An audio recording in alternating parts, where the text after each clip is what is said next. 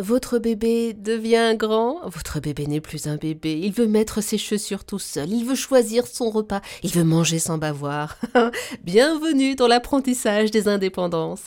Pour nous aider à comprendre, pour nous conseiller, avec nous Barbara Anne Hubert, psychanalyste, formatrice, co-autrice du très très bel ouvrage De l'enfant à l'adulte paru chez Dangle Éditions. Bonjour Barbara Anne. Bonjour Eva. Dans votre livre, vous affirmez que l'apprentissage des indépendances passe nécessairement et d'abord par apprendre à entendre en soi. Ça commence à partir de quel âge? Comment ça s'exprime? C'est quelque chose qui est immédiat. Euh, tenir compte de ses propres sensations, c'est quelque chose qui est indispensable pour aller vers les indépendances, vers l'autonomie et vers une forme de liberté. Entendre en soi, c'est-à-dire écouter les perceptions que notre corps nous donne et non pas les idées que notre mental rapporte en fonction de ce qu'on a déjà vécu. C'est-à-dire que notre corps nous donne par les perceptions sensorielles des informations qu'il est indispensable d'écouter. Et nous sommes dans une culture où on nous apprend plutôt à obéir à une autorité qu'à écouter ces informations internes. Et ces informations internes peuvent elles aussi être perturbées par l'envie de faire plaisir, par une envie de réussite, par une envie de performance. Et là, c'est important en tant qu'éducateur d'accompagner l'enfant en le questionnant très souvent sur comment il se sent, sans forcément attendre une réponse, et aussi en parlant soi-même de son état d'être.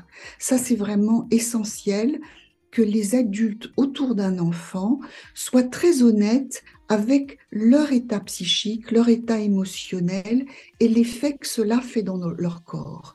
Et en faisant ça, ils vont donner à leurs enfants, aux enfants autour d'eux, la capacité à s'écouter vraiment.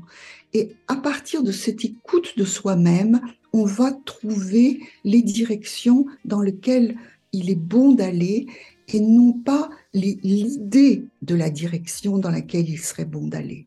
Alors j'entends ce que vous dites, Barbara Anne, mais c'est pas fragilisant pour l'enfant de lui montrer ces moments où on est vulnérable? Alors c'est une question subtile et, où la réponse va être une réponse que j'ai souvent, c'est-à-dire que c'est oui et non en même temps. C'est qu'il ne faut pas lui faire porter notre malaise. Il faut être bien au clair que ce malaise, on va le porter soi-même, on va trouver les solutions par soi-même. Mais néanmoins, on lui donne l'information du fait que ce qu'il perçoit est exact. Parce que si on déverse sur lui notre malaise, évidemment, il va se positionner dans un rôle de soignant, de sauveur, etc. Mais par ailleurs, si on essaye d'occulter ce mal-être, il ne va pas pouvoir avoir confiance dans ses propres perceptions. Donc c'est une information qui est à lui donner. Par exemple, bon aujourd'hui je suis un peu perturbée parce que je vais avoir une interview à la radio. Donc si tu sens que je suis un peu tendue, eh bien c'est à cause de ça. Mais on ne va pas parler d'une panique ou quelque chose que l'enfant ne pourrait pas gérer. Et tout se passe bien, Barbara. Anne. Elle est très très bien cette interview. Merci beaucoup, Barbara Hubert, pour tous ces précieux conseils.